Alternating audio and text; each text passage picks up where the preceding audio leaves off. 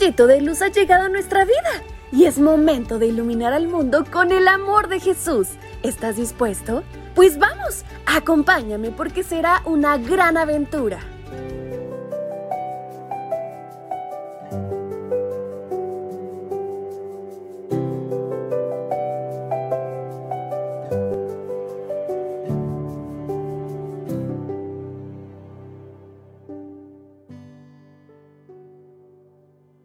Buenos días, príncipes y princesas. ¿Cómo amanecieron? Estoy segura que felices por un día más que Dios nos ha regalado. ¿Y qué les parece si lo aprovechamos al máximo, comenzándolo de la mejor manera, conociendo y compartiendo más de la palabra de Dios a través de este, su devocional para menores? Y en este día 12 de octubre, nuestra historia se titula La tumba se abrió.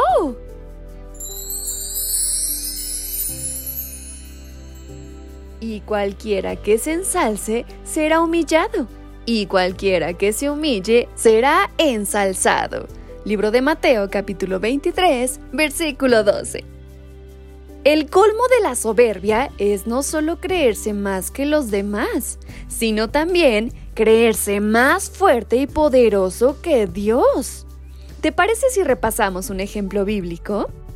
Jesús había sido muerto y puesto en su tumba, pero los fariseos recordaban las palabras que Jesús había dicho tiempo atrás sobre su resurrección al tercer día, y con la soberbia subida a la cabeza, pensaron que podrían impedir que eso sucediera.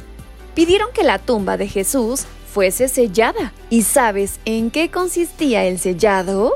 Consistía en una cuerda que se ataba cruzando la pesada piedra que tapaba la entrada al sepulcro.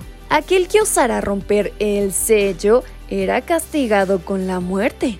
Y por si el sello fuera poco, además pusieron un guardia de soldados que vigilara día y noche para evitar cualquier intromisión de los discípulos.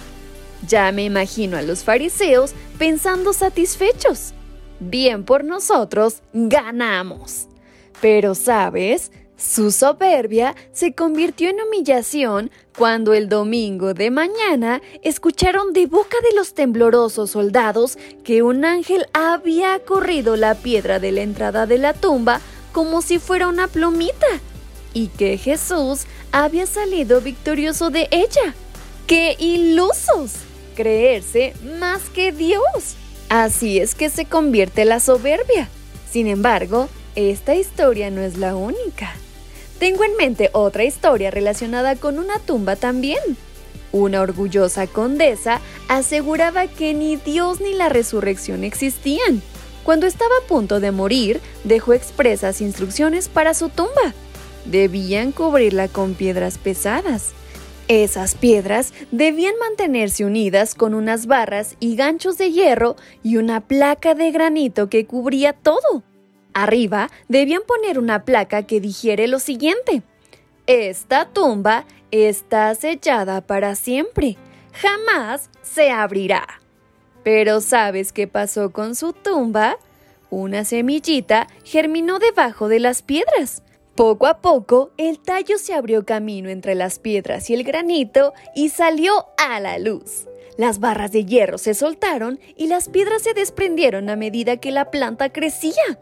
Si la condesa supiera que su tumba es la única abierta del cementerio. Una simple semillita realizó lo que ella creía imposible. Por lo que hoy te invito a pedirle a Dios que te ayude a no caer en la trampa de creerte más sabio o poderoso que Dios. Sé siempre humilde y Dios se encargará de exaltarte. Mis pequeños, ¿Qué les parece si le pedimos ayuda a Dios en oración para tener siempre un corazón humilde? ¿Me acompañan? Querido Padre, en esta mañana te pido que me ayudes a tener un corazón humilde frente a cada situación que se presente en mi vida. En el nombre de Jesús, amén. Su tía Fabi les desea un excelente día. ¡Hasta pronto!